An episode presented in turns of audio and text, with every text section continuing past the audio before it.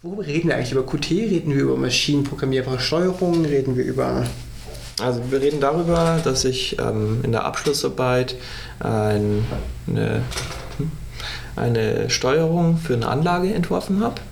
Und zwar nicht auf, ähm, ja, auf eine übliche Weise, dass man sagt, äh, ja, ich mache einen Steuerrechner, der hat eine Hardware-Platine drin, die dann ähm, über Analogausgänge Ventile steuert, sondern ich habe das Ganze modular aufgebaut, ähm, dass ich gesagt ich habe eine Hardware, die nur dafür zuständig ist, Ventile zu schalten, analoge Spannungen zu interpretieren und in digitale Daten umzuwandeln.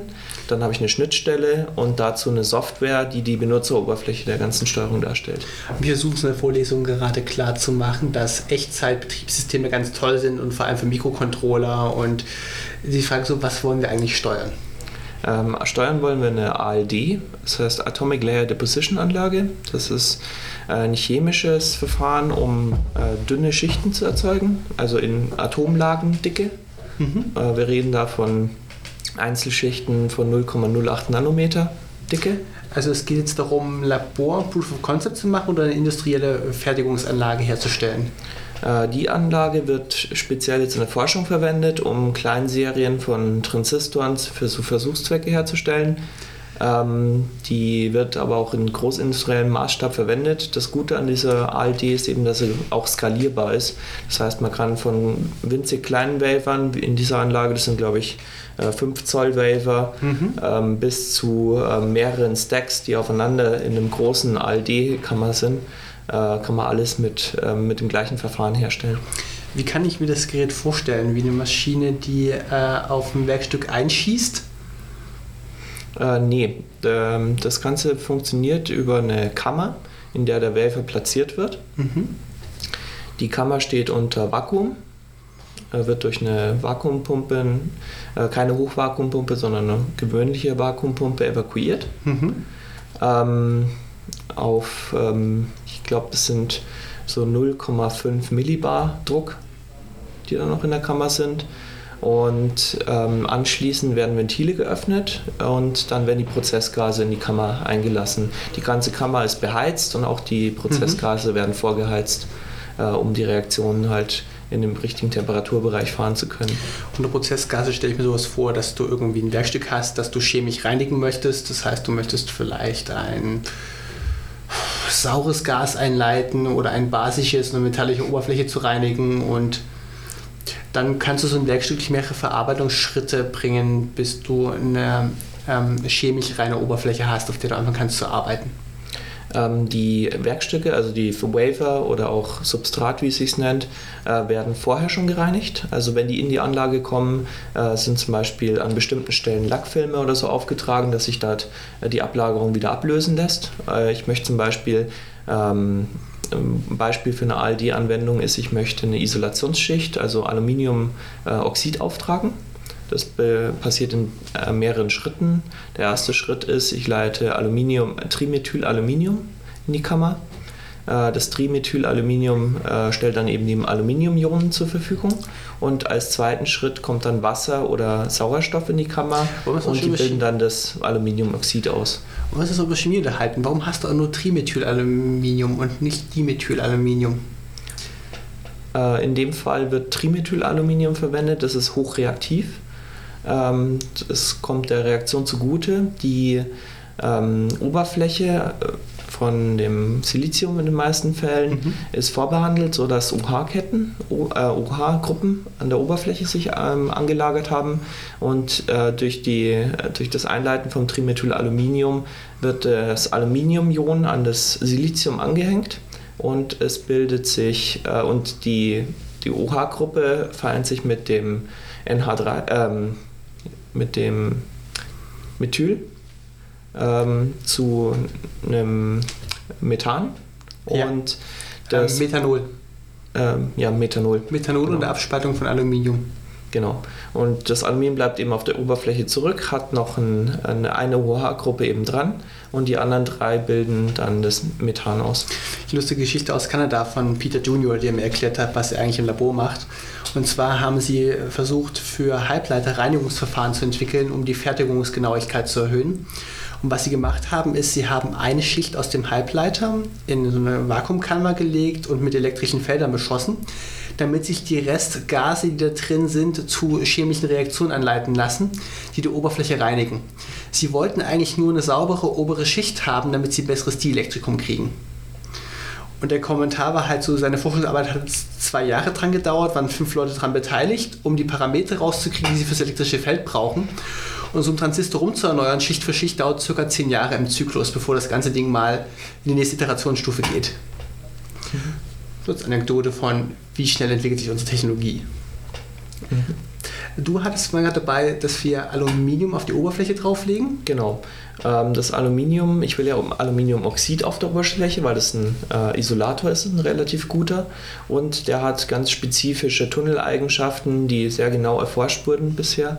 Und ähm, ich möchte dann eventuell, ähm, wenn ich Nanoschalter habe, äh, die auch auf der Unterseite beschichten. Das geht mit üblichen Verfahren, wo ich irgendwas aufdampfe, auf Oberflächen nicht. Und deswegen brauche ich ein chemisches Verfahren wie C, äh, CVD, das ist der Vorgänger von ALD im etwas groberen Maßstab. Was war CVD? CVD ist Chemical. Ähm, oh, das weiß ich jetzt nicht mehr, was das war, aber äh, das ist ein ähnliches Verfahren, auf dem ALD basiert. Allerdings ähm, kann es nicht diese dünnen Schichtigen äh, sondern nur etwas dickere Schichtigen, weil es nicht selbstbegrenzend ist von der Reaktion her. Lass mal kurz den Ausflug in die Technik machen. So, wir brauchen Isolatoren an Halbleitern, um gewisse Feldeffekte hinzubringen, Stichwort Feldeffekttransistor, und damit bestimmte Eigenschaften auf dieses Material zu bringen. Genau. Also ähm, für ein, wenn ich ein MOSFET oder eine CMOS-Technik herstellen möchte, dann ähm, brauche ich eben Isolationsschichten zwischen den verschiedenen Halbleitern, die gewisse Tunneleffekte aufweisen.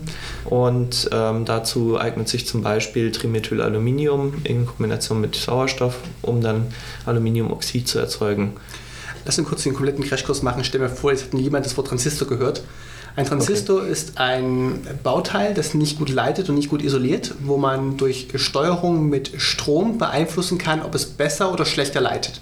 Gut, bei einem, äh, bei einem Mos. äh, MOSFET oder Feldeffekttransistor, ähm, also MOS heißt ähm, Metalloxid äh, Feldeffekttransistor. Metalloxid äh, Semiconductor Feld ähm, Field, Field, Electric Transistor. Ja. ja. Genau, also der wird über Spannung gesteuert, nicht über Strom. Und äh, sobald ich Spannung an das Gate anlege, kann man sich das wie einen kleinen elektrischen Schalter vorstellen, der eingeschaltet wird. Es gibt auch selbstsperrende, äh, also es gibt zwei Sorten, selbstsperrend und selbstleitend. Beim einen wird eine Spannung angelegt und dann leitend der zwischen ähm, äh, Gate, äh, zwischen äh, das, das Source, Source ähm, und Drain, genau.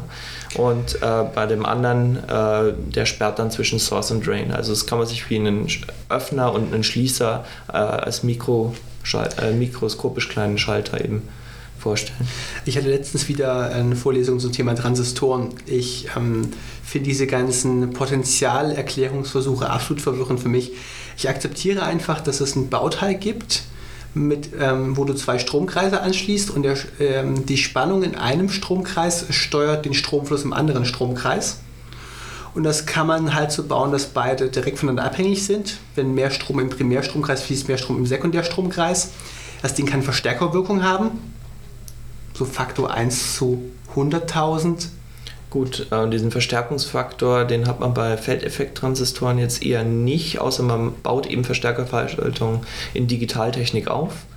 Ähm, hauptsächlich werden dann eben Bipolartransistoren verwendet für Verstärker.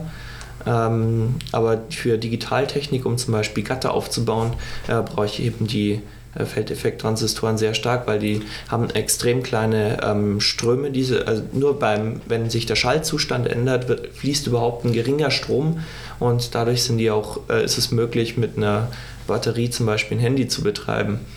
Das ist ein cooles Thema für eine alleinstehende Radiosendung, aber ich glaube, die müssen wir besser aufbereiten, weil wir dann bessere Beispiele brauchen und längere Pausen.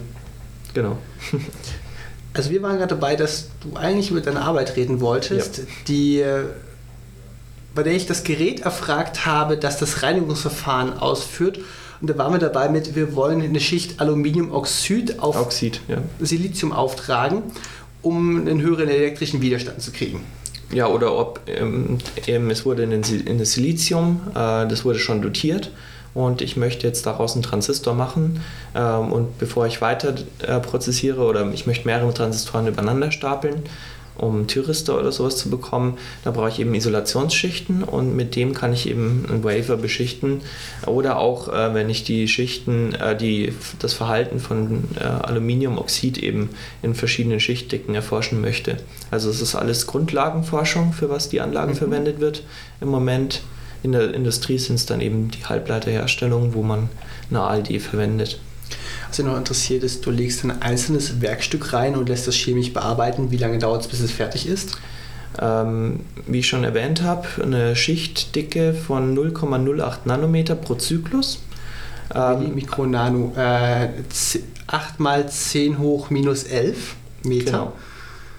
8 mal 10 hoch minus 11 Meter. Und ein Zyklus dauert, also wenn man das Verfahren eben mit Trimethylaluminium äh, bei ähm, knapp 300 Grad und ähm, mit, Ox äh, mit Sauerstoff als Oxid äh, oder um die Oxidation eben durchzuführen, äh, verwendet. Ähm, dann, du trägst erst das Aluminium auf und oxidierst es dann. Genau. Es werden erst die Aluminiumionen auf die Oberfläche aufgebracht und die werden dann im zweiten Prozessschritt, wo Sauerstoff in die Kammer gelassen wird. Mhm. Das Sauerstoff wird durch eine UV-Lampe, die durch ein Glas in die Kammer eingeleitet wird, ähm, aufgespalten in Radikale und in ähm, Ozon. Und das reagiert dann wiederum mit dem Aluminium an der Oberfläche und bildet eben die Oxidschicht aus. Und der Prozess ist sehr langsam, das heißt 0,08 Nanometer pro Zyklus. Ein Zyklus dauert so im Schnitt äh, zwischen eineinhalb und zwei Minuten. Wenn und wenn ich eine Schichtdicke von eben 80 Nanometern auftragen möchte, was erforderlich ist, um überhaupt eine Schichtdicke irgendwie nachweisen zu können, äh, mit ne, irgendeinem Verfahren wie zum Beispiel in Ellipsometrie. Ich hätte gesagt Elektronenrastermikroskop. Äh, hast du Auflösungen von bei sehr guten Kraftmikroskopen hast du eine Auflösung von 100, wenn nicht 200 Nanometern. Also alles drunter sieht einheitlich aus. Das ist, das ist tatsächlich zu kleines Gitter. Also für mich mal vom chemischen Fertigungsschritt. Du möchtest eigentlich eine einlagige Atomschicht Aluminium draufbringen, um das komplett zu oxidieren, damit du nochmal Aluminium draufbringen kannst. Genau. Also im nächsten Schritt habe ich dann eben eine Schicht, Aluminiumoxid, die sehr homogen ist, weil das alles, was äh, über diese Schichtdicke drüber geht, wird in einem Spülvorgang mit Argon äh, aus der Kammer dann wieder entfernt. Und ich habe dann wieder die gleiche Oberfläche, ich habe wieder eine OH-Gruppe, die oben ist und kann dann den nächsten Schritt ausführen und wieder Trimethylaluminium einleiten, mhm. Sauerstoff einleiten und so kann ich einzelne Schichten auftragen. Für den unbedarften Zuhörer müssen wir noch erklären, wenn du die Schichtdicke vom Aluminium hochnimmst, dann verteilt es sich ungleichmäßig auf der Oberfläche. Das heißt, du hast stückchenweise Aluminiumkristall drin, stückchenweise Aluminiumoxid. Das heißt, das Ding ist nicht einheitlich und bekommt dann merkwürdige Leiteigenschaften. Du kriegst damit dein Bauteil unsauber gefertigt und es hat ein paar Nebeneffekte. Also bei dem ALD ist eben der große Vorteil, dass eben sowas nicht passiert, weil alles überschüssige Material ähm, durch das Vakuum in der Kammer gehalten wird und was nicht am Wafer äh, festhängt und nicht reagiert hat, ähm, wird dann im Spülschritt durch Argon ab, aus der Kammer evakuiert. Mhm. Und äh, so kann ich sehr, sehr homogene Oberflächen erzeugen. Und das ist dieser große Vorteil von äh, dem ALD-Verfahren, dass ich sehr, sehr homogene Schichten habe, die ähm, dann im, nach vielen Zyklen nur um äh, wenige Nanometer abweichen auf die gesamte Fläche des Wavers. Und ähm, meistens sind Transistoren ja auch nur ähm, wenig, also ich weiß nicht, 22 Nanometer ist jetzt die aktuelle Leistungsfähigkeit bei Herstellungsverfahren. Also wenn ich die Schichtdicke innerhalb von 22 Nanometern jetzt mal im, im Quadrat ähm, homogen bekomme, ist es ein sehr, sehr gutes Verfahren. Du redest von einem einzelnen Transistor oder von einem integrierten Schaltkreis? Ich rede von einzelnen Transistoren. Also das ist alles Forschungsbereich. Äh, da werden äh, schon mehrere Transistoren nebeneinander hergestellt, aber es sind eigentlich alles Einzeltransistoren, die dann anschließend vermessen werden. um die Hochtemperatureigenschaften herauszufinden oder äh, bestimmte mhm. Leitfähigkeiten zu vermessen. Also wir bauen ein Bauteil mit bestimmten Eigenschaften, indem wir Metalloberflächen zusammenfügen, wo bestimmte Elemente an bestimmten Positionen sein sollen. Wir wollen das räumlich genau steuern, was passiert. Und hatten gerade gesagt, wir haben ein Silizium-Werkstück, auf das wir Aluminiumoxid-Oberflächen auftragen wollen. Mit der Maschine, dessen Namen ich wieder vergessen habe. ALDI, also Atomic Layer Deposition. Also Atomlagenabscheidung wäre die deutsche Übersetzung dazu. Hm, danke. Das kann also mehrere Schritte brauchen. Und deine Arbeit hat sich jetzt damit befasst, wie man diese Maschine anspricht, um die einzelnen Verarbeitungsschritte umzusetzen. Genau. Ähm, die Anlage war schon vorhanden. Es gab auch schon eine Steuerung. Die hatte aber das Problem, dass die Steuerung von einem äh, Rechner ausgemacht wurde, wo eben äh, da waren analoge Karten und Schnittstellenkarten für die verschiedenen Bussysteme ähm, verbaut. Ähm, dadurch, dass die Karten jetzt mittlerweile ähm, veraltet sind, also es sind PCI-Karten, die man jetzt so nicht mehr in neuen Rechnern einbauen kann, die Treiber ähm, werden nicht mehr unterstützt in neueren Betriebssystemen und von dem her war es nötig, diese Anlage zu erneuern. Es ist doch bei Industrieanlagen üblich, dass die mindestens 20 Jahre leben. Das ist, äh, hätte ich eigentlich mehr Hersteller-Support erwartet, um eine alte Hardware anzuschaffen. Äh, das Problem ist, die, das ist ein Eigenbauprojekt gewesen, es war eine Diplomarbeit und die Karten waren damals auf dem Markt, aber sind es jetzt nicht mehr. Und wenn eine Karte ausfällt, ist die ganze Anlage nicht mehr funktionsfähig. Und man kann auch nicht, ähm, die, das, die Software, die darauf lief, äh, war nicht dafür ausgelegt, äh, neue Hardware anzusprechen. Oder es war nicht mehr möglich, diese Software zu erweitern. Das war ein MATLAB-Software oder nee, nee, nicht MATLAB, sondern äh, LabVIEW-Software, die darauf mhm. lief. Und die hat zwar den Vorteil, dass man schnelle Implementierung von Steuerung machen kann, aber die nachträgliche Wartung ist quasi unmöglich, weil die speziell dann auf diese Hardware-Platinen ausgelegt war, die ähm, analoge Steuersignale zum Beispiel an die Ventile ähm, herausgegeben hat und eben um mit, ähm, jetzt die Anlage auch umbauen zu können. Das war nämlich auch nicht möglich, weil die Steuerung nicht mehr anpassbar mhm. war. Ähm, habe ich dann eben die Arbeit bekommen, die Steuerung also für die neueren Ansprüche anzupassen und auch äh, stabiler zu bekommen, weil immer mal wieder Ausfälle, vor allem in diesen Hardware-Karten, analoge ähm, PCI-Karten für PCs sind sehr instabil. Also du hast eine Maschine für ein Fertigungsverfahren, die langsam in die Jahre kommt und ein paar Macken hat und du sollst das System einfach mal rund erneuern. Genau, weil das, die, das Verfahren selber ist ein sehr ähm, gutes Verfahren eben, wie, schon, wie wir vorher diskutiert hatten. Und ähm, das wird auch weiterhin benötigt, ähm, in der Forschung eben einfach mal äh, Isolatorschichten schnell und einfach auftragen zu können.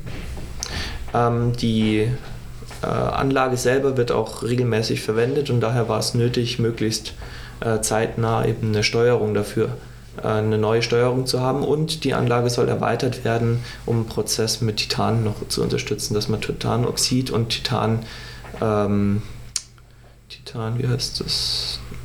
Titannitrit, Nitrit ähm, verwenden, äh, Schichten auftragen kann.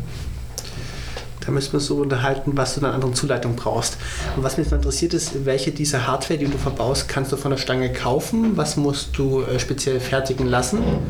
Und ich möchte eigentlich mal eine Aufwandsschätzung machen von, ein Programm kann man eben mal einfach hinrotzen. Ob das jetzt qualitativ ist, ist die ganz andere Frage. Hardware zu bauen ist wesentlich anspruchsvoller. So, wie hast du deinen Fokus gesetzt? So möglichst viel Software, möglichst wenig Hardware-Ergänzung. Also, wie bestimmst du erstmal, welche Arbeitsschritte du minimal brauchst, um das System zu verbessern? Gut, ich habe das System erstmal betrachtet und habe den, also eben dieses Verfahren versucht zu verstehen, ähm, das ALD-Verfahren, wie das abläuft und welche Komponenten dazu nötig sind. Also die Anlage besteht aus Ventilen, die steuern, welche Gase in die Kammer eingelassen werden, beziehungsweise ähm, ob die Pumpe mit der Kammer verbunden wird, um sie wieder zu evakuieren. Und es gibt eine UV-Lampe, die benötigt wird, um den Sauerstoff zu spalten. Es gibt ein äh, Relais, ähm, um die Pumpe ein- und auszuschalten. Es gibt ähm, noch Temperaturregler, die ähm, verschiedene Elemente der Kammer heizen. und äh, all diese Komponenten sollten möglichst abstrahiert von der Software angesteuert werden. Das erwähnt, dass du mit Titannitrit ein neues Material einführen möchtest, das eventuell andere Zuleitungen braucht.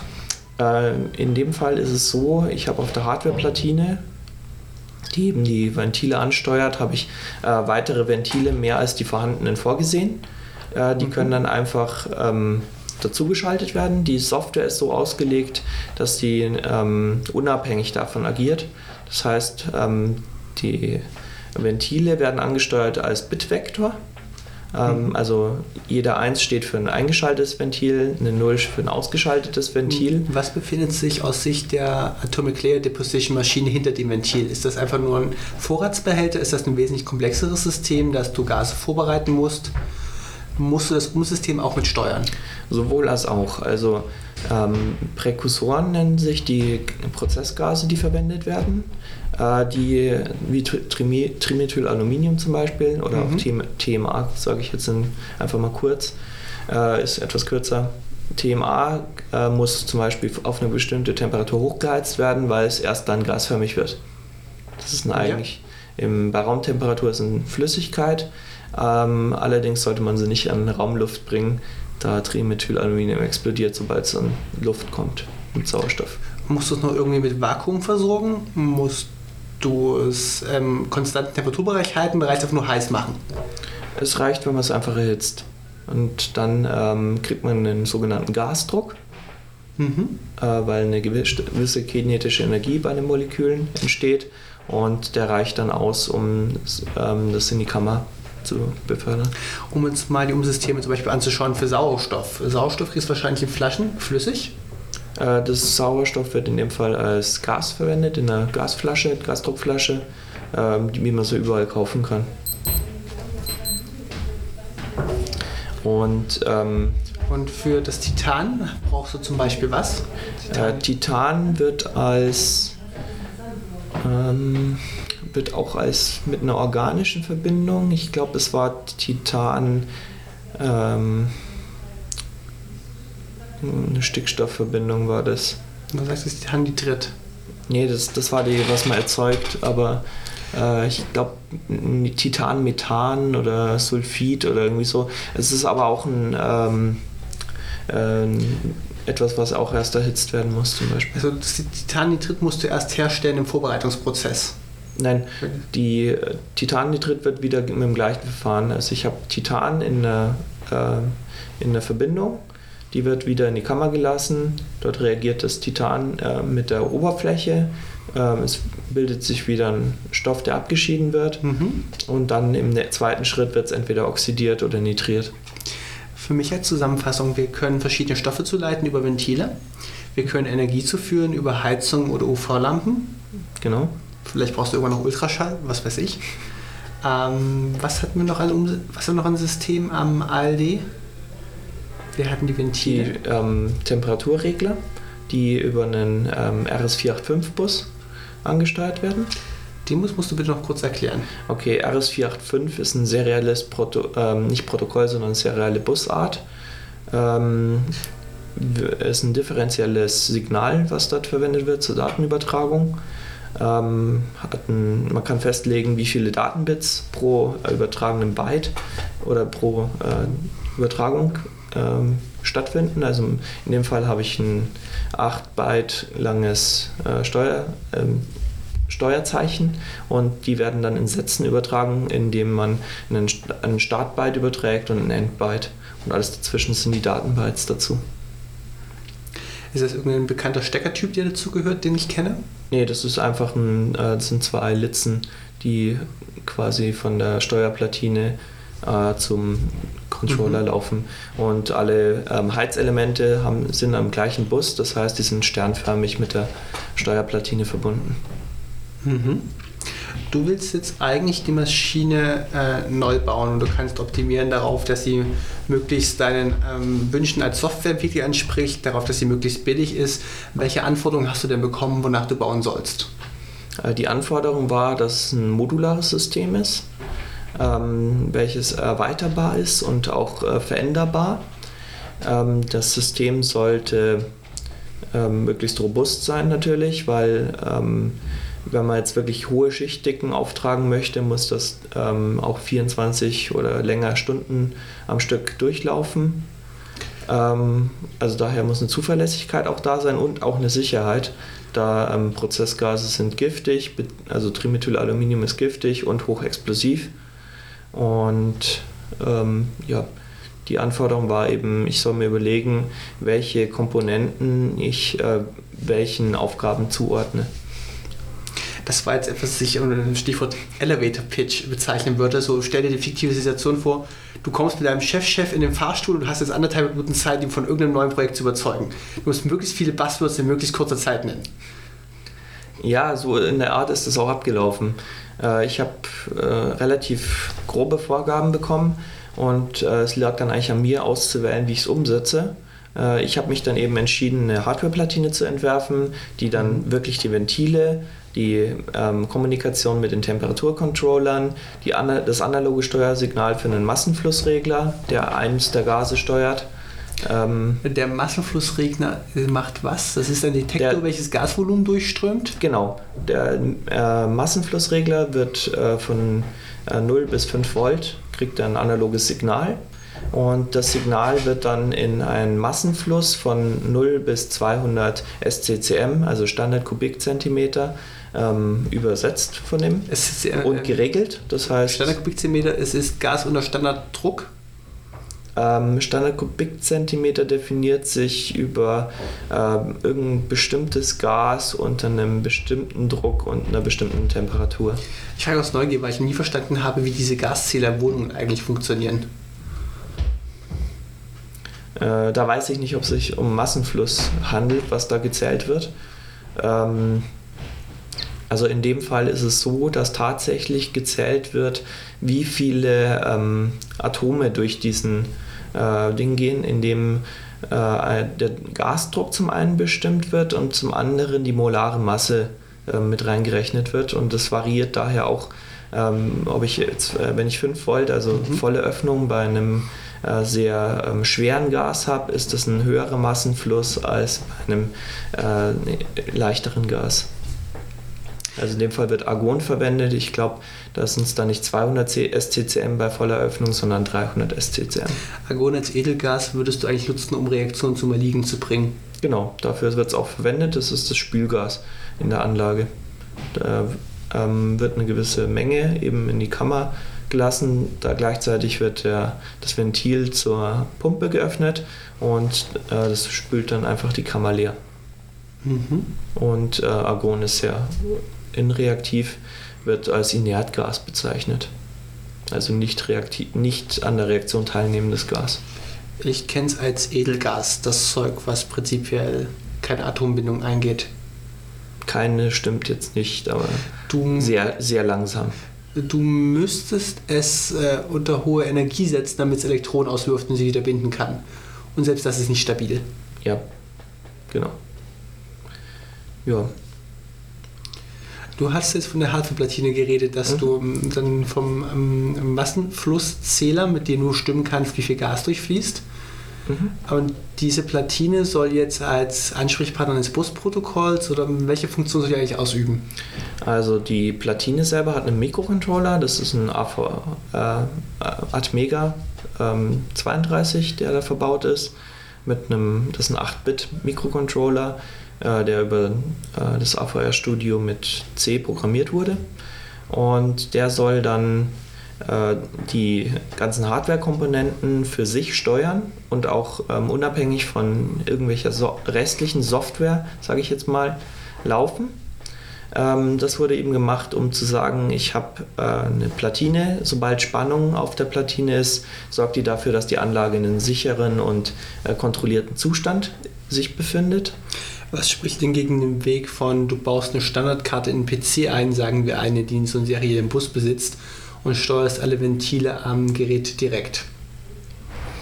Ähm, das Problem ist, der Rechner braucht deutlich länger zum Hochfahren. Ähm, die Ventile zu steuern über einen Rechner, auch mit einem äh, Echtzeitbetriebssystem, äh, ist relativ aufwendig. Ähm, der Mikrocontroller bildet, äh, äh hat eine feste Takt Quarzzahl. Also in dem Fall habe ich einen Bautratenquarz von 18,432 MHz verwendet und ich weiß genau, wenn ich jetzt ähm, 200 Millisekunden ein Ventil einschalten möchte, dann ähm, habe ich feste Schaltzeiten oder Schaltzeiten zu realisieren ist deutlich einfacher auf einem Mikrocontroller. Brauchst du wirklich harte Echtzeit? Ähm, ja, es ist so, ich möchte ähm, jetzt mal angenommen, ich habe zwölf Wafer und ich möchte alle zwölf Wafer mit dem gleichen Programm beschichten und ich möchte sicher gehen, dass alle zwölf dann die gleiche Schichtdicke haben, dann ist es schon wichtig, dass die Schaltzeiten äh, konstant bleiben. Das ist das eine. Und ähm, das zweite ist, ich möchte dann auch eine Sicherheit haben, dass die Schaltzeiten, äh, wenn ich sie jetzt variiere, dass dann auch die Schichtdicke mit variiert. Mhm. Und von dem her sollten die Schaltzeiten schon verlässlich sein. Es müssen nicht exakt die Schaltzeit sein, die man angibt, aber sie müssen relativ zueinander auf jeden Fall stimmen. An der Stelle müssen wir noch kurz Echtzeit erklären. Äh, Echtzeit heißt, ähm, dass in gewissen Voraussetzungen oder in einem gewissen Rahmen die ähm, Schaltdauer äh, sehr genau ähm, festgelegt ist. Das heißt, ähm, angenommen, ich möchte ein Ventil eine Sekunde schalten, dann ähm, gebe ich den Befehl, eine Sekunde Ventil einschalten und es wird exakt ausgeführt, dass der Einschalt- und Ausführvorgang eine Sekunde auseinander liegen. Ähm, ja, bei Betriebssystemen, die unterbrochen werden können, weil sie auf Threads basieren, ähm, kann ich eben nicht zu 100% sicherstellen, dass dieser Schaltvorgang genau eine Sekunde dauert. Auch ähm, besonders, wenn ich dann noch eine Hardware-Komponente zum Beispiel habe und das über einen Bus mache, ähm, weil der Bus wird dann vielleicht über ein USB angebunden und äh, USB ist ja auch ähm, ein sehr serielles ähm, Protokoll, was der eigentlich spricht. Und ähm, bei seriellen Protokollen habe ich keine Echtzeitmöglichkeiten. Und ähm speziell bei USB ist es so, ich kann nur alle, äh, ich glaube, 10 Millisekunden äh, Befehle senden und empfangen. Kannst du von konstanten Protokolllaufzeiten ausgehen und damit die äh, Protokollzeit aus deinem Steuerbefehl rausrechnen? Ja, das ist sehr aufwendig. Und ähm, deswegen habe ich mich entschieden, das eben auf einem Mikrocontroller zu machen, weil ich da eine höhere Beherrschbarkeit der ganzen Sache habe und ich kann die Schaltzeiten später auch mit dem Oszilloskop sehr genau messen. Wie ist dein Anschluss vom Aktor, vom Ventil an, der, an die Hardwareplatine? Wir hatten gerade gesagt, mhm. Busprotokoll sind eine doofe Idee. Ja, also die Platine ähm, be, äh, hat äh, Schieberegister diese Schieberegister ähm, geben das Steuersignal aus. Die sind über einen SPI, also Serial Peripheral Interface, an den Mikrocontroller angeschlossen. Das kann man sich so vorstellen, es wird immer äh, eine Bitfolge an den Bus angelegt und das erste Schieberegister ähm, kriegt dann den Takt, übernimmt dieses Bit äh, an, äh, an den ersten Eingang. Dann kommt wieder ein Taktsignal, denn das nächste Bit wird angelegt und so kann ich in sehr, sehr hohen Geschwindigkeiten äh, diese 16 Ventil-Bits äh, in die Schieberegister packen und anschließend wird über ein äh, Aktivierungs- äh, Bit, also das ist ein High-Level, der an die beiden Schieberegister gleichzeitig angelegt wird. Der Befehl gesendet jetzt die einge eingelesene Bitfolge an den Ausgang übernehmen. Das heißt, ich habe, äh, egal wie lange dieser Schiebevorgang dauert, ich weiß genau, wann ich dieses, wenn diese, den Befehl gebe, dass jetzt alle Ausgangssignale übernommen werden. Ich kann währenddessen schon alle äh, Bits wieder auf Null schreiben, äh, so ich dann, wenn ich den zweiten Mal die, den Aktivierungsclock äh, ein Signal gebe, alle Ausgänge übernommen werden und daher kann ich sehr präzise sagen, einschalten, ausschalten findet in diesem ähm, Zeitraum statt. Ich habe noch nicht den kompletten Steuerungsvorgang verstanden. Wenn du jetzt weißt, du willst eine Einheit von 3 Standardkubikzentimeter Argon in die Kammer einleiten, dann bereitest du deine Platine vor, das Ventil zu öffnen, gibst das Lossignal und woher weißt du an deiner Steuereinheit, wann jetzt drei Standardkubikzentimeter durchgeflossen sind? Ähm, die Standardkubikzentimeter ist ja nur die Menge, die das Ventil einstellt. Ich gebe ähm, dem Ventil aber nur die Schaltzeit vor. Das heißt, ähm, ich habe einen Massenflussregler, der stellt ein, wie viel Menge fließt durch das Rohr. Und ich habe ähm, das Ventil, das hinten dran hängt, und damit gebe ich vor, wie lange die Menge fließt. Ach, du hast zwei. Ich dachte, dieser. Das ist nur für die äh, fürs Spülgas. Für die ähm, für die Prozessgase gibt es keinen Massenflussregler, da gibt es nur ähm, das Ventil und das wird dann halt äh, 200 ähm, Millisekunden oder so eingeschaltet und ich war, es, das, äh, das Gas steht unter einem gewissen Druck, die Kammer hat einen gewissen Unterdruck und wenn ich jetzt für 200 Millisekunden die öffne, ist genügend Prozessgas in der Kammer. Weil kannst, kannst die Gas Menge ist in dem Fall nicht so ähm, nicht entscheidend, sondern es ist entscheidend, dass ausreichend Gas da ist, aber nicht übermäßig Gas, um äh, die Menge, die in der Kammer ist, äh, gering zu halten. Das ist das eine, weil man will ja nicht ähm, unnötig Prozessgas verschwenden und man möchte ja auch nicht ähm, von dem hochreaktiven Gas zu viel eben äh, rausgeben. Also du musst nur steuern, dass du genug Gas einleitest genau. und die Einwirkzeit ist wichtig für dich. Genau, und die Reaktionszeit ist dann eben entscheidend. Wie lange lasse ich das Prozessgas in der Kammer äh, mit der Oberfläche reagieren? Okay, ich mache jetzt einfach mal einen Sprung weg von der Hardware-Platine. Mhm. Wenn ich jetzt meinen, als Wissenschaftler meinen Wunschvorgang habe, ist, ich möchte drei Minuten lang ein spezielles Gas auf die Oberfläche einwirken lassen, wie programmiere ich das System durch? Okay, ähm, also die Platine selber wird für, über eine Schnittstelle wieder, das ist eine serielle Schnittstelle, ein USART, also Universal Serial ähm, Asynchron, Asynchron, Asynchron äh, ähm, Device? Transceiver, glaube ich, heißt USAT. Ähm, Transceiver angesteuert. Das heißt, äh, ich habe, äh, das kann man entweder machen, indem man noch einen, einen Hardware-Baustein dazwischen nimmt und das Ganze in einen RS232 übersetzt oder RS485 als serielles Protokoll ändert. Oder man macht es direkt mit äh, Logikpegeln, so wie ich das gemacht habe. Ähm, dann ist der USAT ähm, direkt mit ähm, Logikpins an, äh, an, an einem äh, USB auf seriellen Chip verbunden. Und äh, dieser wird dann als serielle Schnittstelle von Seiten des PCs oder Raspberry Pis oder was auch immer angesteuert. Und ähm, auf der Rechnerseite befindet sich dann eine GUI, eine grafische Oberfläche, äh, wo der Benutzer dann äh, Programme starten und äh, ablaufen lassen kann. Auf der Rechnerseite gibt es Parameter, die gehen über USB auf dein eigenes Busprotokoll namens USAT und irgendwie in den Mikrocontroller rein. Gut, das USAT ist nur die Schnittstellenform. Ähm, das Protokoll hat prinzipiell keinen Namen, das ist selbst, ähm, äh, selbst ausgedachtes Protokoll. Ähm, es hält sich ein bisschen an äh, gewisse äh, ISO-Normen, dass man eben, äh, ich habe auch eine Übertragung wieder mit Sätzen gemacht. Ich habe ein Startbyte, ein Endbyte. Äh, als zweites wird die Länge übertragen der Übertragung. Äh, dann das Befehlsbyte, also welcher Befehl wird empfangen oder gesendet und dann kommen die Datenbytes dazwischen.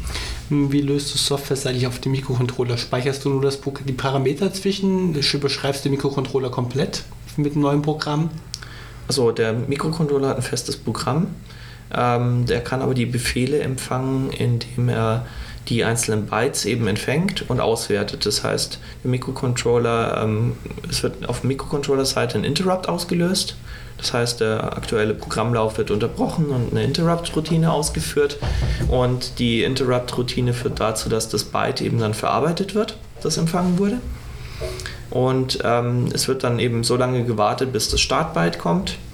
Äh, dann wird die Länge empfangen dann schaut er, ja, welches, welchen Befehl habe ich denn überhaupt empfangen und dann speichert er dazu die Daten ab. Und nachdem ein kompletter Befehl empfangen wurde, nach dem Endbyte, wird der Befehl vom Mikrocontroller dann ausgeführt. Ich brauche eine Pause. Okay. Jetzt halt. Ja, Notiz fürs Protokoll für die Mini-Aufnahmen über Pac-Man reden. Pac-Man das Brettspiel. Ach, toll ist er. Kannst auch den Originalerfinder einladen. Der wohnt hier in der Nähe. Hast du einfach nur geklaut? Allerdings heißt es nicht Pac-Man, sondern äh, Wacky, Wacky Wit. Genau. Aus Datenschutz, äh, aus Kopie Copyschutzrechten.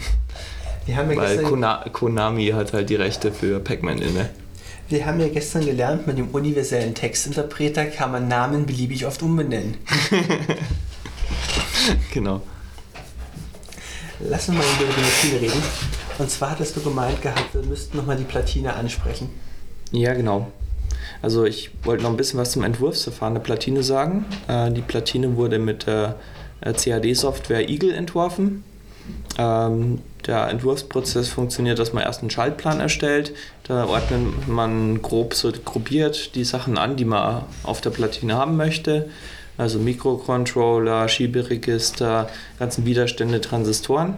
Wie viel kommt bei dir auf die Platine? Es ist schon so heftig, dass du dir bereits über elektromagnetische Verträglichkeit Gedanken machen musst. Äh, nein, also man muss natürlich schauen, wenn man analoge Signale hat, dass man Tiefpassfilter oder solche Dinge mit reinbaut, äh, um Störungen zu vermeiden. Die einzelnen Komponenten sollten äh, möglichst störunempfindlich verbaut werden. Das heißt, irgendwie äh, zwischen Ground und äh, Ground und VCC wird beim Eingang der äh, einzelnen Transistoren oder ICs wird normalerweise ein 100 Nanofarad mit reingebaut. Der soll als äh, Tiefpass fungieren. Ich habe genug Schaltung gesehen und kann mir das vorstellen. Wenn ich das nicht gemacht hätte, dann wäre das gerade toter Stoff für mich. Du Okay. hast schon mehrere Schaltungen entworfen. Äh, das war eigentlich erst die dritte Schaltung, die ich halt mit CAD-Software entworfen hatte. Ich habe händisch schon Schaltungen davor entworfen die auf Lochrasterplatinen oder auf äh, Streifenrasterplatinen angefertigt. Ähm, aber mit CAD-Software war das das zweite Mal, dass ich überhaupt gearbeitet hatte. Der Entwurfsprozess ist eigentlich ganz einfach. Also wie gesagt, man ein bisschen Ahnung von den Sch- Schaltelementen muss man natürlich schon haben.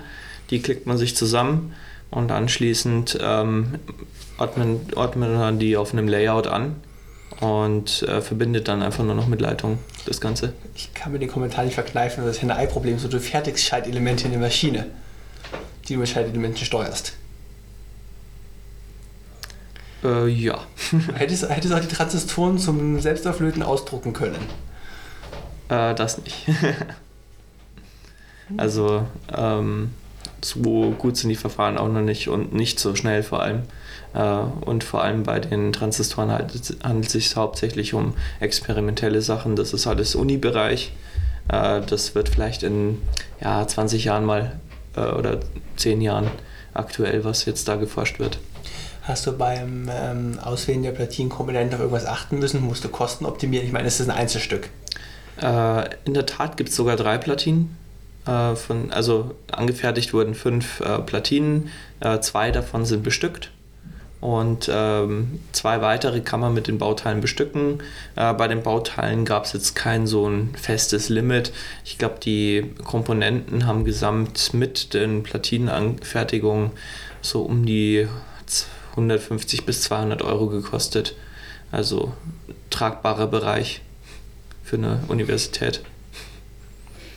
Es sind alles aber Standardkomponenten, die äh, erstens äh, leicht beschaffbar sind. Das war auch so eine Vorgang, dass man keine Sp- Spezialkomponenten, die man vielleicht nur von einem Hersteller bekommt, weil die Anlage soll jetzt vielleicht die nächsten 10 bis 20 Jahre laufen. Äh, da möchte man natürlich die Möglichkeit haben, wenn Bauteile kaputt gehen, diese auszutauschen auf der Platine. Das, ich denke gerade um das ganze Konzept nach. Das klingt für mich gerade so furchtbar einfach, ein bisschen Hardware bauen, die Ventile auf und zu macht, dass ich denke, so warum hat das keiner vor dir gemacht? Ähm, was man immer vergisst, also die Schaltung selber ist relativ simpel. Also wenn man sich ein bisschen mit Schaltung auskennt, äh, der Entwurfsprozess war relativ einfach. Die Programmierung des Mikrocontrollers und äh, die ganzen Programmierkonzepte auf einem Mikrocontroller zu realisieren, sodass nicht blockierende äh, Programmfluss möglich ist und auch äh, Prozesse müssen auch parallel laufen können. Ich muss, während ich ähm, einen Prozess ausführe, muss ich trotzdem meine Statusmeldung senden können. Ähm, deswegen muss das alles über Thread, äh, über Thread-ähnliche Konstrukte und das wird eben durch Interrupts gemacht, ähm, realisiert werden. Und ich möchte ja alles parallel. Ähm, keiner will, was, wenn der Prozess am Laufen ist, ähm, kriege ich keine Temperaturdaten mehr, das wäre äh, fatal. Oder ich kriege den Druck nicht mehr von der Anlage übermittelt. Da du die Anlage ohnehin nicht manuell steuerst, hätte ich gesagt, du kannst darauf verzichten und wartest immer darauf, dass es einen Piep macht und fertig ist. Äh, nee, ich möchte ja, das ist ja eine Forschungsanlage und ich möchte zum Beispiel, äh, während ich die Schichten erzeuge, sehen können, wie hat sich der Druck oder der Massenfluss von meinem Argon jetzt in der Anlage verhalten und ähm, auch kontrollieren können, ähm, warum ich jetzt zum Beispiel äh, bei gewissen Messungen jetzt komische Ergebnisse rausbekommen habe. Da möchte ich natürlich wissen, liegt es an meinem Fertigungsprozess oder hat es andere Gründe? Weil ich hätte gesagt, du greifst in die Anlage nicht manuell ein, also nicht mit der Hand machst keine Klappe auf und fasst währenddessen rein. Also hättest du einfach alle Messdaten von Sensoren weglocken können und später auswerten. Du ja, das wird sowieso gemacht. Also alle Daten werden mitgelockt oder die, ähm, in dem Fall der, der Massenfluss wird mitgelockt und der Druck in der Anlage. Über eine Druckmessröhre ist der, wird der gemessen. Und der, die restlichen Daten wie Temperaturdaten, die sind eigentlich nur zur Überwachung durch den Benutzer da, um zu sehen, ja, die Anlage ist im richtigen Bereich und äh, die Temperaturen übersteigen nicht die maximalen Temperaturen, aber die Temperaturregler machen das dann eigentlich, dass wenn eine Solltemperatur eingestellt ist, erhalten die Temperatur in einem gewissen Bereich. Dann klingt es jetzt für mich nach einem Fortschrittsbalken. Du berichtest während des Prozesses nach außen, was gerade passiert. Genau. Mehr ist es nicht. Also ich will, äh, wenn ich den Prozess fahre, will ich halt wissen, äh, was passiert gerade oder im wievielten Zyklus bin ich jetzt gerade. Aber mehr Informationen gibt es während des Prozesses auch nicht. Lass uns doch mit den Programmierkonzepten weitermachen. Du hast gesagt, du möchtest den nicht blockierenden Fluss haben und dennoch Statusmeldung rauspusten. Du hast gesagt, du machst keinen Thread. Um, Interrupts sind das. Auf einem Mikrocontroller gibt es ja, ein Mikrocontroller hat nur eine CPU oder eine ähm, Prozessoreinheit, die Daten verarbeiten kann, aber mit diesen Interrupt-Konzepten kann ich ein quasi paralleles Verhalten erzwingen. Also ich sage jetzt, ich habe Timer, die auf diesem Mikrocontroller laufen und die lösen Events in gewissen Abständen aus. Ähm, aber du musst doch sicherstellen, dass auch dein, deine Kommunikation nach außen in Echtzeit passiert du hast eine beschränkte Zeit, bevor du die Rechenleistung des Prozesses wieder brauchst, um den Prozess zu steuern. Genau. Und ähm, in der Regel ist es so, die Prozesszeiten werden durch Interrupts gesteuert und auch die ähm, die Statusmeldungen werden auch durch Interrupts gesteuert, die sind aber nicht so kritisch. Also ob das jetzt in 1,1 Sekunden oder 1,4 Sekunden kommt, äh, ist also die Statusmeldung ist jetzt nicht äh, prozessrelevant. Deswegen hat der Prozess eine höhere Priorität. Das habe ich durch Automaten realisiert, die zuerst die Abarbeitung des Prozesses ähm, ausführen und dann erst die Statusmeldung zum Beispiel senden, wenn die dementsprechenden Timer die Flex dafür setzen. Ich kann mir also vorstellen, dass während der chemischen Reaktionszeit Gas ist eingeleitet, Ventil ist wieder geschlossen, hast du beliebig viel Zeit für Statusberichte. Da brauchst du die Prozessorleistung nicht, um aktuelle Prozesssteuerung zu machen. Genau, also sobald die Ventile einen Zustand erreicht haben, läuft der ein gewisser Zeitraum ab und in dem Zeitraum wartet der Mikrocontroller ja nur darauf, dass der Zeitraum äh, abläuft und das wird eben mit einem Timer, ähm, das ist ein Counterregister, das sie ähm, schön ähm, im Pro Prozessortakt oder besser gesagt nach einem Teiler, Vorteiler von dem Prozessortakt nach oben läuft und dann stelle ich eben ein, ich möchte, dass der in 500 Taktzyklen oder 800 Taktzyklen mhm. dann wieder die nächste Aktion ausführt. Da wird dann ein Interrupt ausgelöst und dort wird dann zum Beispiel das Flag gesetzt, jetzt Ventile schließen. Ähm, ich ist vom, vom Programmierkonzept und von einem zeitlichen Ablauf her. Die nächste Aktion hast du bereits vorgeladen, die ist irgendwo im Cache vom Mikrocontroller. Wo kommt die nächste Aktion her? Die nächste Aktion, also ähm, das Ganze läuft über Zustandsautomaten ab. Ich habe einen Zustandsautomat, der über einen Switch Case läuft. Das mhm. heißt, ich habe eine Variable, die sagt äh, Zustand 1 des Prozesses, Zustand 2 des Prozesses, Zustand 3 des Prozesses. Und ähm, der Automat zählt dann immer, nachdem er einen Prozessschritt ausgeführt hat, nach oben. Und ähm, wann der nächste Prozessausschnitt äh, ausgeführt wird, wird durch einen Interrupt ausgelöst, der das Flag setzt, hey, Prozess 1 ist fertig, mach mal Prozess 2. Und das Ganze läuft im großen Programmkontext, wo dann so äh, periodische Sachen wie eine Status-LED, die blinkt, auf der Platine oder eben die, Proze äh, die Statusmeldung zu senden, äh, ausgeführt wird. Du hast innerhalb deiner Prozesskette aber keine Verzweigungen. Die wird streng linear durchlaufen. prinzipiell ja, aber dadurch, dass ich die Möglichkeit habe, über den, die Befehle ähm, Interrupts auszulösen, äh, kann ich insofern auch Verzweigungen in gewisser Art und Weise erzeugen. Das ist halt ein Interrupt. Also es gibt keine Branches, wenn du jetzt darauf mhm. anspielst, äh, weil ein Mikrocontroller keine Branches besitzen kann. Der hat nur eine prozessierende Einheit. Ähm, was, mal, äh, was ich an wenigen Stellen gemacht habe, ist, dass ich Funktionspointer verwende. Also ich zeige dann auf eine Funktion und mhm. ähm, je nach Zustand zeigt er auf die Funktion oder auf eine andere Funktion kriegen wir Funktionspointer noch anschaulich erklärt. Sonst würde ich es einfach im Raum stehen lassen mit dem Spruch Wikipedia und C lernen. Genau, also das äh, Funktionspointer ist etwas, ist ein sehr Fortschritt, äh, sehr weites Konzept von C-Programmierung. Man versucht es zu vermeiden, wenn man irgendwie linear programmieren kann, ist das deutlich anschaulicher. Aber es gibt Leute, die schwören drauf und nennen das Objektorientierung. Äh, ja, und es gibt auch welche, die meinen, es sei funktionale Programmierung unter C. Lassen wir das mal offen, ob das so ist. Ähm, ich habe das Wort Interrupt gehört. Also ich erwarte eigentlich, der Mikrocontroller wird von seinem Timer aufgehalten, wo er guckt, welchen Prozessschritt muss er als nächstes machen. Das ist dann, wann der Scheduler kommt. Aber ansonsten zieht er sein Programm sturmonoton durch.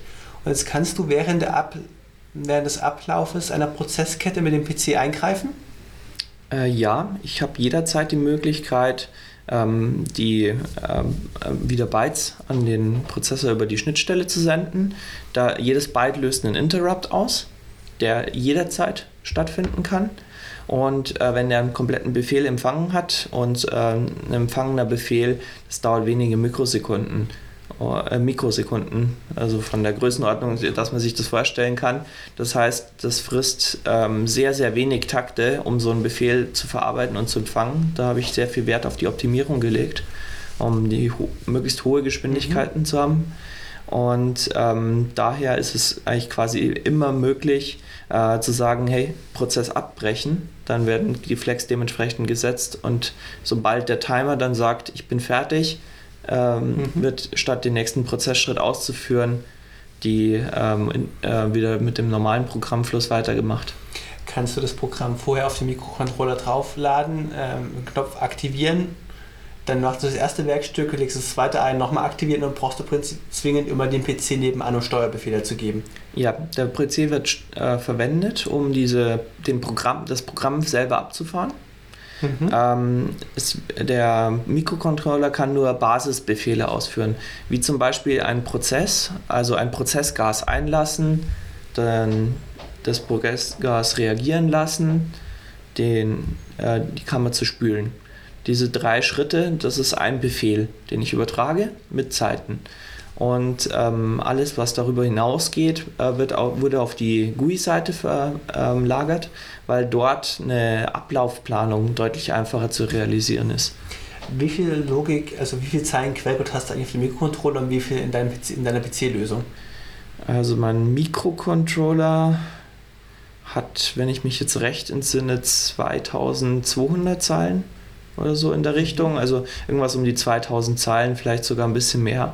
Und ähm, meine GUI-Oberfläche ähm, mit der äh, Befehlsverarbeitung und äh, Befehlssendeeinheit, um das über eine serielle Schnittstelle zu senden, dürfte Größenordnung 8000 Zeilen sein. Allerdings ist es Python, was ein bisschen gestreckter ist vom Code mhm. im Vergleich zu C. Ich erinnere mich noch daran, dass du eines Tages mit der Frage ankamst, was ich denn an grafischen Oberflächen kennen würde. In welchem Auswahlprozess warst du da gerade? Ähm, es war so, ich ähm, hatte eine, ich hatte eben die Platine fertig entworfen und die Schnittstelle dazu definiert. Mhm. Und äh, jetzt war die Aufgabe, ähm, die Benutzer, also es ist natürlich möglich, ich hocke mich an den Rechner hin, mache dort einen Hardterm auf äh, und gebe dort die Byte, byteweise die Befehle an den mhm. Mikrocontroller ein das macht aber relativ wenig Spaß, äh, so Programme auszuführen. Abgesehen davon, dass es ähm, nicht sehr sinnvoll ist. Und um dieses Senden der Befehle zu vereinfachen, äh, ist eben eine grafische Benutzeroberfläche nötig. Mhm. Und ähm, die Graf an Anforderung war die an die grafische Benutzeroberfläche. Man sollte ähm, Steuerelemente haben, wie äh, Knöpfe, Buttons, Schiebregler und auch ähm, Visualisierungselemente, wie zum Beispiel, ich habe für die Temperaturen anzuzeigen, äh, sind Balkenanzeigen vorhanden, die äh, schwarz sind, wenn es im normalen Temperaturbereich sind und die färben sich dann rot, wenn sie die Temperatur überschreiten, die maximal in der Anlage herrschen darf für diesen bestimmten Temperaturregler. Und äh, ich möchte natürlich die Temperaturen auch setzen können. Äh, und ja, dazu sind halt die Bedien Bedienelemente nötig. Und es war auch nötig, ähm, eine Oberfläche zu schaffen, wo ich dann mein Programm, um äh, eine Beschichtung oder eine Oberfläche in bestimmten Zyklen oder so zu beschichten, äh, zu laden und ähm, auszuführen. Mich interessiert noch, was du dir an Steuerinterface ausgedacht hast für Benutzer. Also wenn ich jetzt die Maschine programmieren möchte, ein Werkstück aufzunehmen, 10 Sekunden lang Gasreaktion spülen, nochmal Gasreaktion, Ende vom Prozess, dann würde ich das wie programmieren?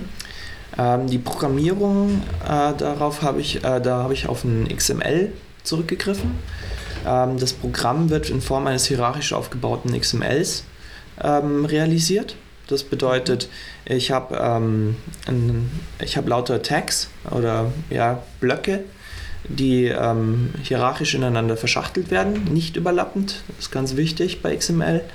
Ähm, und die Blöcke werden dann eingelesen durch die Software und äh, verarbeitet ähm, zu äh, Objekten und diese Objekte werden dann ausgeführt äh, über einen über einen äh, ja wie heißt das über einen Thread, der die einzelnen, Projekt, äh, die einzelnen Objekte aufruft und äh, denen sagt, du wirst jetzt ausgeführt und die sorgen dann dafür, dass über den Bus der dementsprechende Befehl für den Objektblock ausgeführt wird.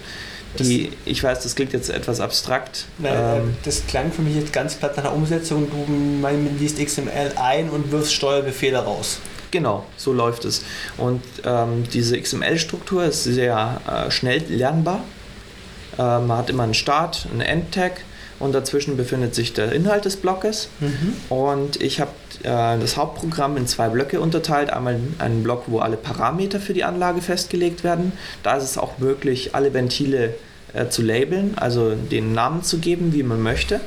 Das heißt, wenn ich die Gasflaschen in der Anlage ändere, ähm, brauche ich das nur in meinem XML zu ändern, mhm. in, wo dann Ventil 5 äh, Name Argon und dann äh, wird das geändert in Xenon oder so. Ich hätte auch erwartet, dass du die Achsenskalierung und die Temperaturskala ändern kannst. Oder die Bereiche, wo das Ding anschlägt. Äh, die sind fest programmiert, weil das sind äh, harte Grenzen, weil die Materialien in der Anlage nicht mehr überleben. Das sind die absoluten maximalen Temperaturen, die das, äh, die Kammer überlebt. Ich kann mir aber schon vorstellen, dass du Werkstoffe einleiten möchtest, die wesentlich empfindlich auf Temperaturänderungen reagieren, du eventuell eine feinere Anzeige brauchst. Äh, dazu gibt es äh, für jeden Temperaturregler einen Delta-Bereich. Mhm. Das gibt an, wie viel plus minus die Temperatur betragen darf. Und der sorgt dann dafür, dass die, wenn die Temperatur abweicht, der Prozess äh, gestoppt wird, bis die Temperaturen wieder im, äh, im dementsprechenden Bereich sind. Das wird allerdings vom Mikrocontroller ausgeführt. Mhm. Grafische Oberflächen. Was ist denn dein Kommentar zu Qt? Wie ist es angegangen? Okay, ähm, ich habe mich für Qt entschieden, weil ich habe Python zur Programmierung verwendet und äh, Python hat keine interne äh, Implementierung für eine grafische Oberfläche, also keine sinnvolle, sagen wir es mal so. Und Qt ist eine sehr einfach bedienbare äh, Bibliothek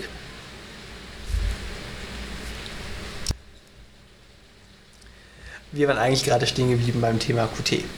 Genau, also Qt ist eine C++-Bibliothek oder Library, wie auch immer man es nennt. Ähm, Qt die, ist ein Betriebssystem-Framework. Äh, ja, seit neuestem schon. Also Qt 5 kann man äh, als Betriebssystem auf einem Python, äh, also auf einem Raspberry Pi zum Beispiel ausführen. Äh, das war auch so ein Anreiz, wenn jemand die Muße hat, zum Beispiel mein Programm in ein Qt5 äh, zu überführen, oder zu erweitern, dann ist es möglich, diese Steuerung nativ als Betriebssystem auf einem Raspberry Pi auszuführen und das würde die Bootzeit äh, erheblich verbessern. Ich, äh, die Performance von Qt hat mich überrascht, also die ist wirklich gut ähm, und auch die Bedienbarkeit. Also es war sehr schnell möglich, äh, mit einem Qt-Designer erstmal die grafischen Elemente visuell anzuordnen und anschließend wurden sie dann über ähm, die Python-internen äh, Bibliotheken in Python Objekte übersetzt und dort fand dann die ähm, Implementierung der Funktionen oder Methoden für die einzelnen Objekte statt, also äh, wie man einem Button äh, einen Befehl zuordnet. Äh, das ist dann in, dem, in der Python-Programmierung passiert, indem ich halt äh, on-Button XY äh, als Methode implementiert habe und wenn der Button geklickt wird, wird diese Methode aufgerufen. Ja, das ist, glaube ich, gut erklärt, wie so eine Programmierung funktioniert. Ja. Bevor Qt allzu positiv dargestellt wird, muss ich, glaube ich, die Gegendarstellung bringen. Ich habe im Jahr 2009 mit Qt Version 4.0 angefangen in C++, weil wir da mal ein Problem hatten, Kartendaten darzustellen. Und ich finde dieses Framework mit seinen Paradigmen, die es mitbringt, wahnsinnig komplex. Es ist ein unheimlich hoher Lernaufwand. Bevor du mit Signal Slot und Callback Routine anfängst, musst du ein bisschen was über C verstehen. Okay, ähm, dazu muss ich sagen, ich habe die ähm, Slots nur ähm, rudimentär verwendet. Ich habe den meisten, ich habe die meisten Konzepte in Python ausgelagert.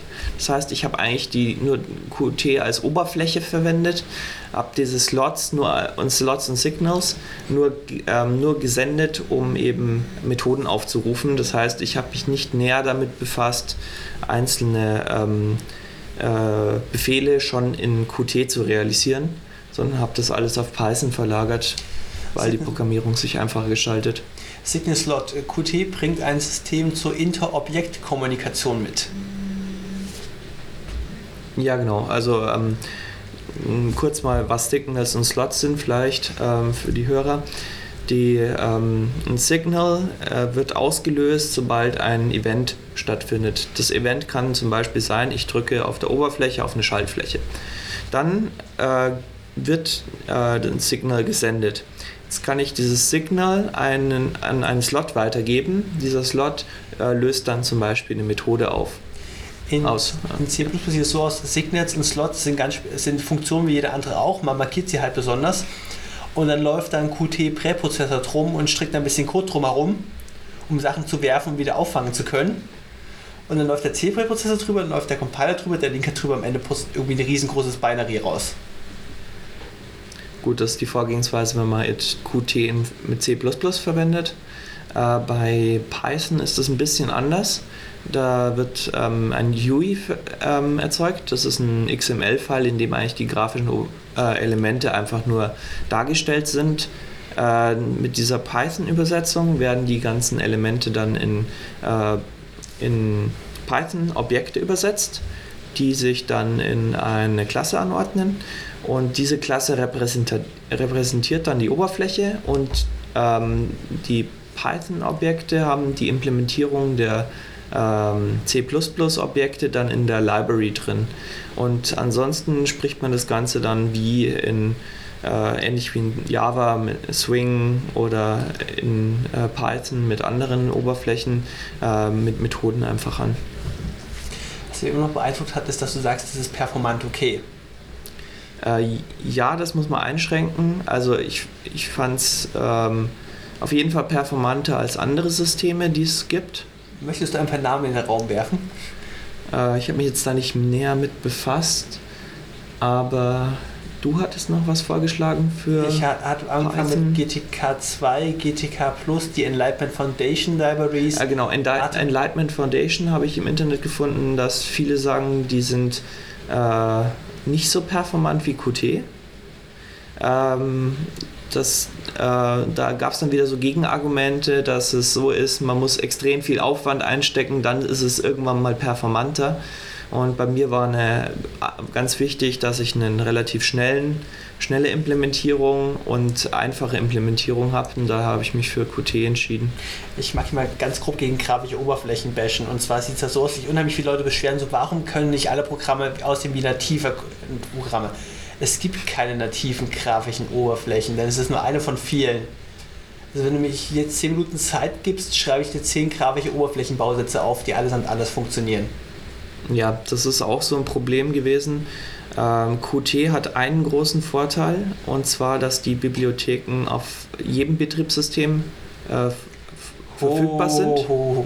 Also, äh, okay, sehr vielen Betriebssystemen, wir wollen das mal relativieren, äh, zumindest auf den Betriebssystemen, mit denen ich zu tun hatte. Also, es ist also unter Mac OS läuft es auf jeden Fall, auf äh, Linux, auf den meisten Linux-Systemen äh, gibt es Implementierungen von Qt oder man kann die nativen Bibliotheken für das Betriebssystem kompilieren. Und äh, was sehr wichtig war, es läuft unter dem Raspbian-Betriebssystem. Das ist ein Linux, welches für eben den Raspberry Pi konzipiert ist. Und ähm, unter Windows, unter also ich, dem ich die ganze Software entwickelt habe. Ich bin aktuell am Durchdrehen. Ich habe ein Projekt Cooks, der Quiet Universal Circuit Simulator, den ich immer so 0.0.17 selbst kompilieren möchte. Er ist zum Großteil in Qt3 geschrieben. Mittlerweile gibt es Funktionen von Qt5 drin. Das kompiliert nicht ganz so einfach, wie ich das erwartet hätte. Äh, bei Qt ist es sehr wichtig, dass man innerhalb einer Version bleibt. Qt4 und Qt5 sind grundlegend verschieden. Äh, wie es mit Qt3, Qt4 aussieht, weiß ich nicht. Aber sobald, also ich habe bei der ganzen Implementierung darauf geachtet, nur Qt4-Elemente zu verwenden, was wiederum dafür sorgt, dass man, wenn die Qt-Library funktional auf dem Rechner ist, äh, kann man die Oberfläche auch ausführen. Okay, klar schon, oder? Weil ich hau jetzt ab. Okay, gut. Ciao. Ciao.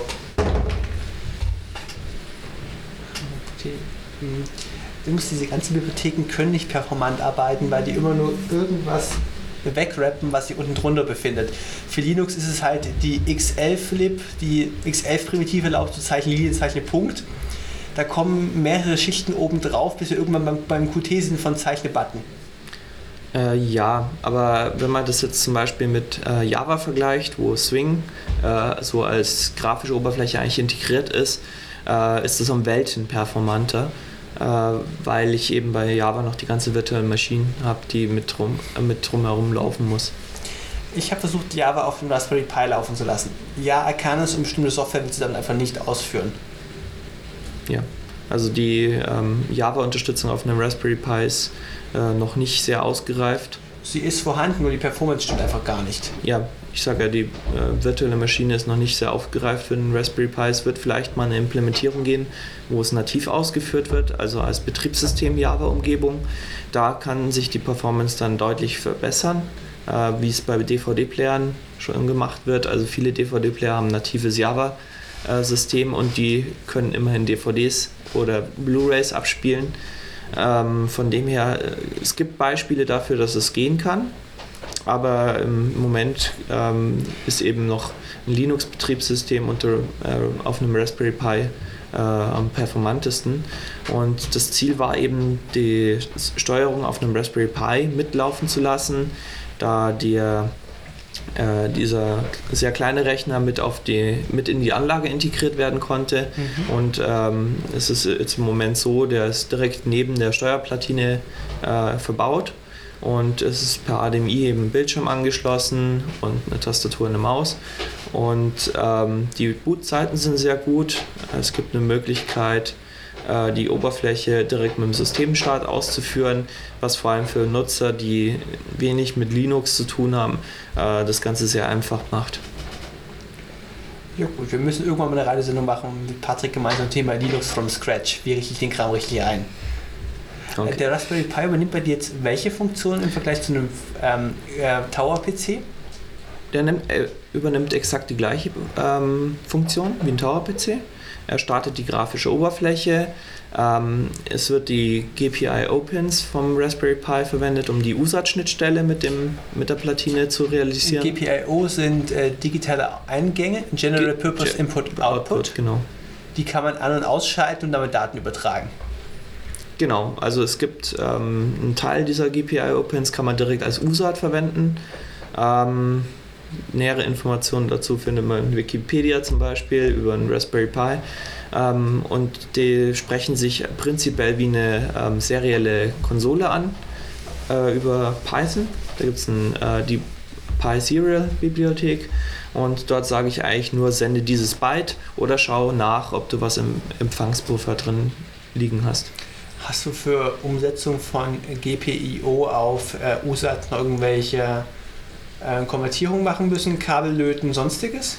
Äh, nein, das ist direkt verbunden. Also es ist ein Stecker eben, der diese 26 Pins, äh, dann die vier Pins, die ich benötige, äh, nee, fünf Pins sind ähm, mit dem Board verbindet.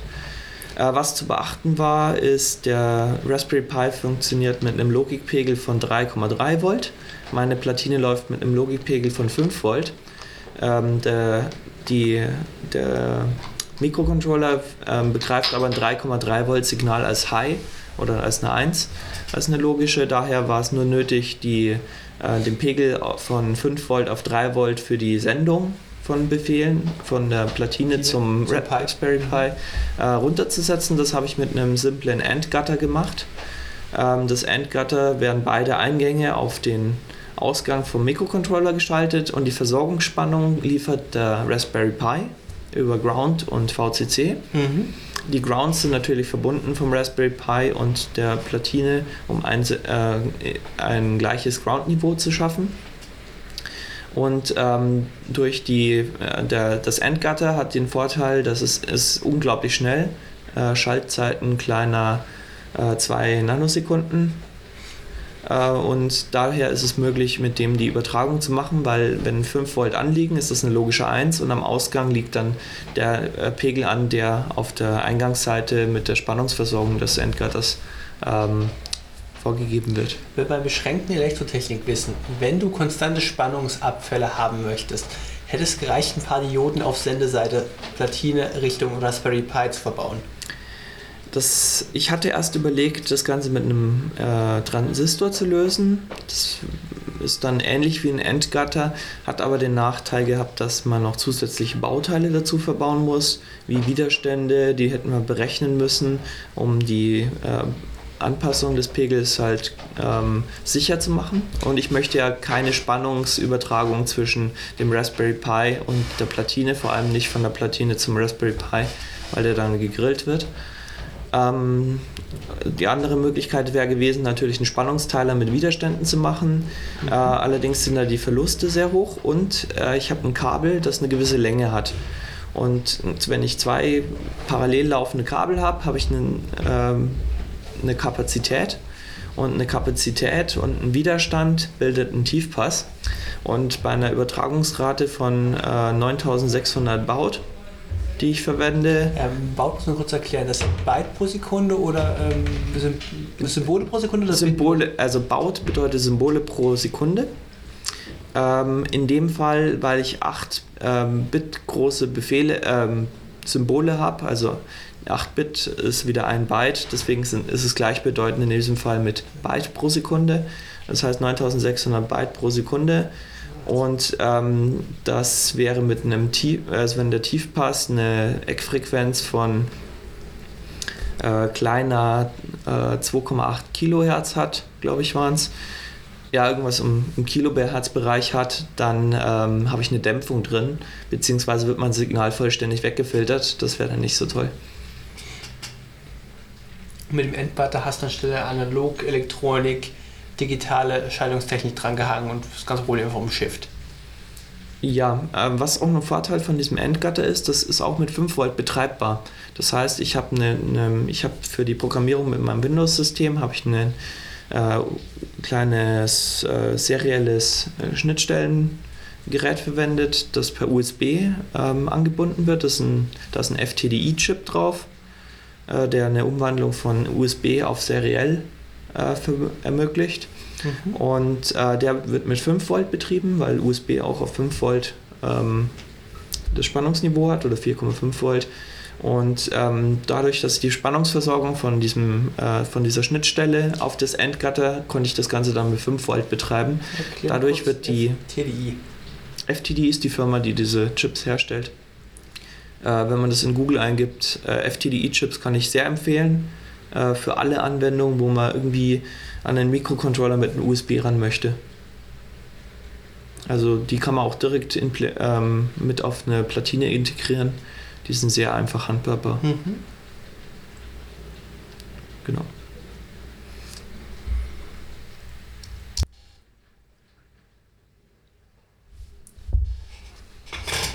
Ja, Zusammenfassung von dem, worüber wir bisher gesprochen haben. Wir haben über Echtzeitsysteme geredet. Mhm. Ja, ein Echtzeitsystem ist ja eben ähm, Mikrocontroller, der läuft äh, ohne Betriebssystem, wo nur ein Programm, eine Software läuft, sobald Spannung da ist. Und äh, ich habe daher eine volle Berechenbarkeit, wie lange einzelne Programmschritte dauern, weil ich habe eine bestimmte Taktfrequenz. Ich weiß, wie lange ähm, ein bestimmter Programmschritt in der Ausführung dauert, ähm, wie viele Programmschritte dann aufsummiert eben die, äh, den Zeitraum ergeben, in dem äh, der Prozessor irgendwas ausführt. Und daher habe ich eine volle Kontrolle darüber, wie lange bestimmte Prozessschritte ausgeführt werden oder die Ausführungsdauer dafür ist. Wir haben über Schnittstellen geredet, und zwar Schnittstellen zwischen der Steuerplatine und den Aktoren, zum Beispiel den Ventilen. Genau, das war eben die Schieberegister, ähm, welche dann noch eine Verstärkerstufe natürlich hinten dran haben, ähm, weil die äh, Ventile dann äh, mit 24 Volt geschalten werden.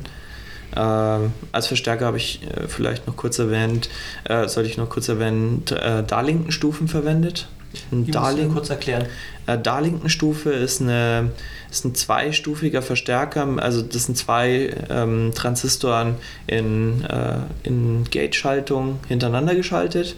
Und das ist ein zweistufiger Verstärker, ein ganz einfacher, der einfach eine Übersetzung von einem Logikpegel auf ähm, 24 Volt ermöglicht und die haben immerhin eine Spannung, eine Stromfestigkeit von 500 mA, was in dem Fall für die Ventile völlig ausreichend war.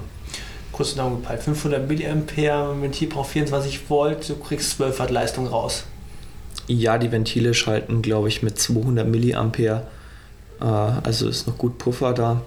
Und ähm, die werden, ähm, die Ventile sind auf der einen Seite, also die werden über Relais geschaltet, die intern im Ventil sind. Und das Relais ähm, ist auf der einen Seite mit der Spannung, also mit dem 24 Volt Versorgungsspannung verbunden und auf der anderen Seite mit dem Darlington Array, äh, welches dann auf Ground durchgeschaltet wird. Was mich gewundert hat, war, du sagtest, du schaltest die Ventile digital. Also es gibt nur Ventil auf und Ventil zu, es gibt kein Ventil halb. Genau, das sind ähm, Magnetventile eben und ähm, die können nur zwei Schaltzustände. Und das einzige Sonderfall ist dieser Massenflussregler für den Argonfluss. Dann können wir gleich mal die Maschine zusammenfassen. Also es geht um eine Maschine, die bestimmte chemische Abläufe auf einem Werkstück ausführen lässt, als ein geschlossenes Gefäß mit Ventilen zur Zuleitung von Werkstoffgasen. Ja, genau, Prozessgasen und Spülgasen. Da hatten wir noch den STCM. Äh, das, wie das ist ein Massenflussregler. Dankeschön. Der Massenflussregler, der über eine Kombination aus ähm, Zeit und äh, Gewicht und Druck des Gases bestimmt, wie viel eingeflossen ist. Die Ventile, die wir nur über die Öffnungszeit steuern. Genau.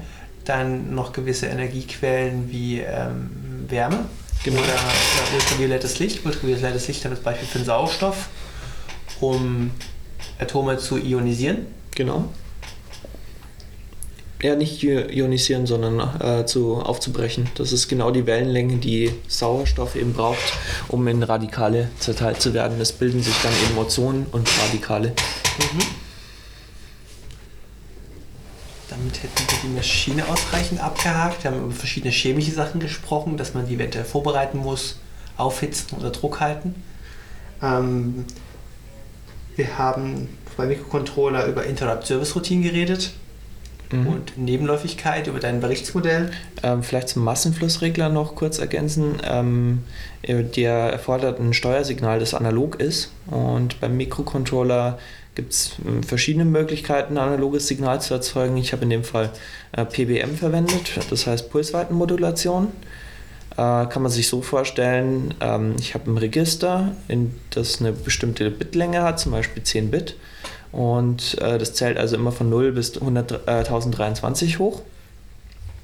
Und ähm, dann gebe ich an, wie lange ist, das, ist der Ausgang am ähm, bestimmter Ausgangspin eingeschaltet und ausgeschaltet, indem ich sage, ich habe einen Compare, also angenommen, ich habe einen Compare eingestellt von 512 ähm, in äh, Dezimalsystem. Also zählt mein Register von 0 bis 1023 hoch. Wenn die 512 erreicht werden, wird der PIN abgeschaltet und sobald die 0 wieder erreicht wird, wieder eingeschaltet. Das heißt, ich habe 50% eingeschaltet, 50% ausgeschaltet bei einer gewissen Frequenz. Und Ich- der Ich hätte das ganz kindgerecht erklärt. Der, Okay. der Mikrocontroller kann nur an oder aus, der kann keine Zwischenstufen. Das heißt, wenn ich Zwischenstufen haben möchte, habe ich an, aus, aus, an, aus oder an, aus, an, aus. Das Ganze schicke ich durch einen Pufferspeicher. in dem Fall ein Tiefpass. Genau. Sag ein Kondensator oder eine Batterie, das könnt ihr euch besser vorstellen. Ja, das sind einfach ähm, ein Kondensator, der jeweils auf Ground verbunden ist und einen Widerstand und noch zwei Widerstände. Also ich habe eine Zeit, die ich das Ding angeschaltet habe und eine Zeit, die ich ausgeschaltet habe. Und wenn ich überwiegend an und ein bisschen weniger aus und das ganze Ding puffere, Dann kriege ich einen, eine Spannung, die im Mittelwert etwas tiefer liegt als die maximale Spannung. Und wenn ich länger ausgeschaltet habe als eingeschaltet, dann kriege ich halt eine sehr niedrige Spannung. PWM, Pulsweitenmodulation. Als ich das erste Mal eine Tafel gesehen habe, mir erklären wollte, das ist, so, das ist PWM, so ich so, nein, nein, nein, nein, das ist, das ist eine Frequenzmodulation. Nicht davon, was du machen willst. Als Nachrichtentechniker gibt es keine PWM. Genau. Interrupted Service Routine. Über die Umsetzung von 3,3 auf 5 Volt, die beiden verbliebenen Industriestandards, wann denn der Logikpegel als ähm, aktiviert erkannt wird. Ja, genau. Also beim Mikrocontroller muss man natürlich im Datenblatt schauen. Äh, in dem Fall sind es 2,4 Volt. Ab, ähm, also von, von 0 auf ähm, High, also von Low auf High schaltet er bei 2,4 Volt, erkennt er, dass das ein High-Pegel ist. Äh, wenn dieser Übergang ist von oben nach unten, von High auf Low, äh, erkennt er, wenn es unter 1,8 Volt ist. Also es sind zwei verschiedene ähm, Schalt, Schaltstufen. Schaltstufen oder Pe äh, Pegelstufen, ähm, wo er eben umschaltet. Und ja, das, die Umsetzung, haben wir vorher eben gehört, wurde, wurde durch einen Endgatter realisiert. Ich kenne es bei den meisten Mikrocontrollern ähm, so, du hast einen Bereich von Volt bis Volt ist, also sagen wir 0,5 bis 1,5 ist Low. Dann kommt eine ganze Weile nichts und 2,5 bis 5,5 ist High. Ähm, das gibt es eigentlich nicht mehr. Also es ist tatsächlich so, ich habe irgendwo eine Schwelle, ab da ist es dann High und ähm, in der einen Richtung und wenn er dann die andere Schwelle von oben durchschreitet, ist es wieder Low. Also die Schwellen sind in verschiedenen, je nachdem aus welcher Richtung du kommst. Äh, ich kann mir die Schwellen vorstellen, wenn du mit Schaltgeschwindigkeit arbeiten willst, so schnelle Umschaltvorgänge brauchst. Aber für fehlertolerante Systeme würde ich mir tatsächlich die mit dem toten Bereich wünschen. Äh, die gibt es nur nicht. also der, der tote Bereich ist dann eben zwischen dem äh, von High nach Low und zwischen dem von Low nach High. Äh, in dem Bereich kann es vorkommen, wenn man genau auf diesem Zwischenbereich ist, dass er mal äh, Schaltzustände nicht erkennt. Mhm. Wir sprachen noch über dein XML Genau. und die grafische Oberfläche. Dass man eben ein Programm in einem Form von einem XML darstellt, wo man dann eben einen Block hat Parameter und einen Block, der aus den Programmschritten besteht. In dem Fall sind es halt ein Block, der Cycles heißt. Der hat eine gewisse Wiederholungsanzahl und da kann ich dann Prozessblöcke hineinpacken, wo Prozessgase eingelassen werden. Bei jetzt in den letzten paar Sätzen Programm immer Prozesssteuerung für die Industrieanlage Genau. gewesen ist. Da ist das, äh, ja, die, das, das Ablaufprogramm des Prozesses, der auf der Anlage läuft. Ich habe noch einen letzten Stichpunkt der Datenübertragung. War da noch was zum Schieberegister? Ja, die Schieberegister haben wir ja schon gehabt, dass die eben einen Bitvektor ähm, reingeschoben bekommen, der die Schaltzustände der Ventile eben äh, an den Flipflops, die in den Schieberegistern verbaut sind, anlegt, also in den Eingangsflipflops und dann mit einem äh, Bit das, ähm, oder einer Clock, ähm, die dann aktiviert wird, ähm, wird das dann an die Ausgangsflipflops übernommen. Ja. Und ja, Tja, damit sind wir fertig. damit sind wir durch. Hey, danke, dass du da warst. Vielen Dank. dass du mich eingeladen hast. An die Hörer, bis bald. An die Hörer. Ja, ciao. Ciao.